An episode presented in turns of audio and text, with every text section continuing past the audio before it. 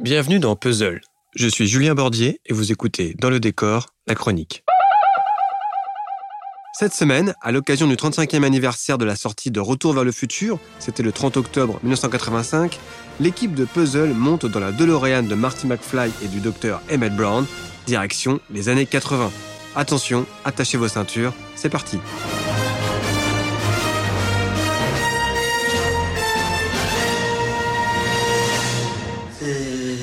Mec.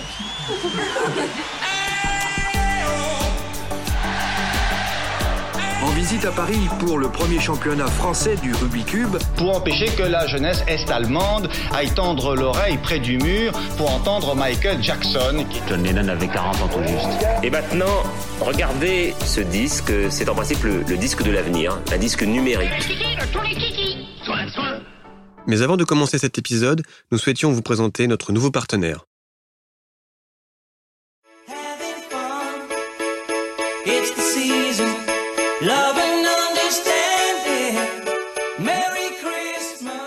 Nous sommes le 25 décembre 1985.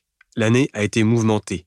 Elle a vu l'arrivée de Gorbatchev au pouvoir en URSS, la découverte de l'épave du Titanic, le drame du Hazel, la naissance de Cristiano Ronaldo et la mort d'Orson Welles. En France, on a beaucoup parlé dans les journaux du meurtre de Bernard Laroche par Jean-Marie Villemain et de l'explosion du Rainbow Warrior.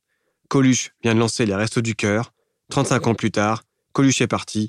Malheureusement, les restos, eux, sont restés. Évidemment, on aurait préféré l'inverse. Au pied du sapin, en ce jour de Noël 1985, le Père Noël a déposé une boîte bien emballée. À l'intérieur, c'est un jouet pas comme les autres qui attend les petits et les grands. Un jouet électronique lancé en 1978 aux États-Unis par la société Texas Instruments. Son fabricant l'a baptisé Speak and Spell. Mais comme la France est un pays de poètes, l'appareil ici se vend sous le nom de dictée magique. Maintenant et elle, nous, elle, O, U, T, c'est inexact. Et c'est encore une fois. L, O, U, P. Bonne réponse. Dictée magique de Texas Instruments. Les mots qui parlent. C'est correct. Pour des milliers de petits Français, la dictée magique, c'est la première rencontre avec un clavier. Le principe est simple, on appuie sur les touches et une voix robotique prononce des lettres et des mots. Ce petit ordinateur parlant, aux couleurs acidulées, rouge, jaune et bleu, a été conçu pour apprendre aux enfants à épeler environ 200 mots du langage courant. Il permet aussi des activités ludiques, comme le célèbre pendu. La dictée magique est en quelque sorte l'ancêtre de Siri, d'Alexa et de nos enceintes connectées. Diffusée dans le monde entier, la dictée magique a fait une entrée fracassante dans la pop culture. On la retrouve dans des films comme E.T., La fiancée de Chucky, Toy Story 2 ou Poltergeist 3. Et la musique dans tout ça? On connaît le goût des musiciens pour les gadgets technologiques. Regardez les rappeurs, ils ne sont toujours pas lassés d'autotune. Avec de l'autotune, ça passera peut-être mieux. Naturellement, très tôt, des compositeurs se sont amusés à intégrer la voix bidouillée de la dictée magique dans leurs morceaux.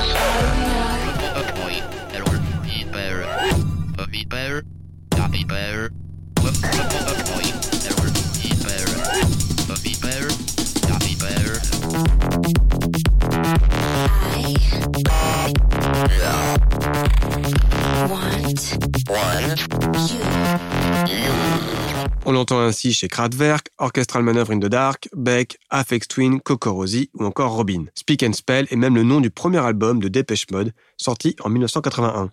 Mais les musiciens ne se sont pas contentés de suivre les règles du jeu. Ce serait trop simple.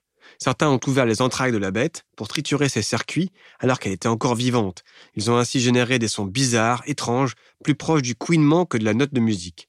En soudant deux bouts de fil et en ajoutant quelques boutons, ils ont créé des instruments de musique totalement dysfonctionnants, donc absolument originaux et excitants. Cette pratique musicale, qui consiste à trafiquer les composants de jouets vintage, porte un nom.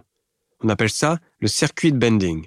Son inventeur est un Américain. Reed Gazala a bidouillé ses instruments en 1967 à 14 ans seulement. Depuis, il en a imaginé d'autres pour Tom Waits, les Rolling Stones, Nine Inch Nails ou Blur. Il est le parrain de ces musiciens expérimentateurs qui ont troqué le Mediator pour un fer à souder.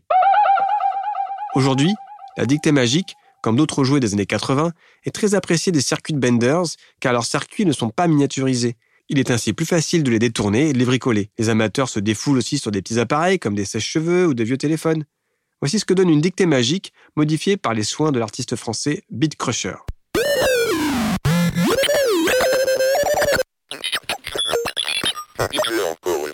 Le circuit bending a aussi ses stars, comme le new-yorkais Casper Electronics, alias Peter Edwards, qui explore depuis 20 ans les possibilités artistiques qu'offre le détournement d'objets électroniques. Il a créé des instruments pour Danny Elfman, le compositeur des musiques de films de Tim Burton, ou Mike Patton, le leader de Face No More. Le circuit bending est à rapprocher d'un autre genre musical baptisé chiptune, ou musique 8-bit, 8-bit en français, dont les sons synthétiques sont créés à partir des premières consoles de jeux et d'ordinateurs vintage. Chip signifie en anglais plus informatique et tune en anglais mélodie.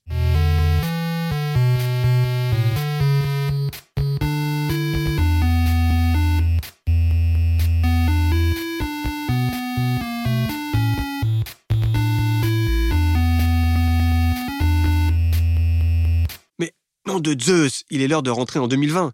Enfin, si on pouvait directement sauter en 2021, ce ne serait pas de refus. Demain, vous avez rendez-vous avec Jonathan pour parler cinéma. Quant à moi, je vous donne rendez-vous dans le futur, jeudi prochain. À bientôt.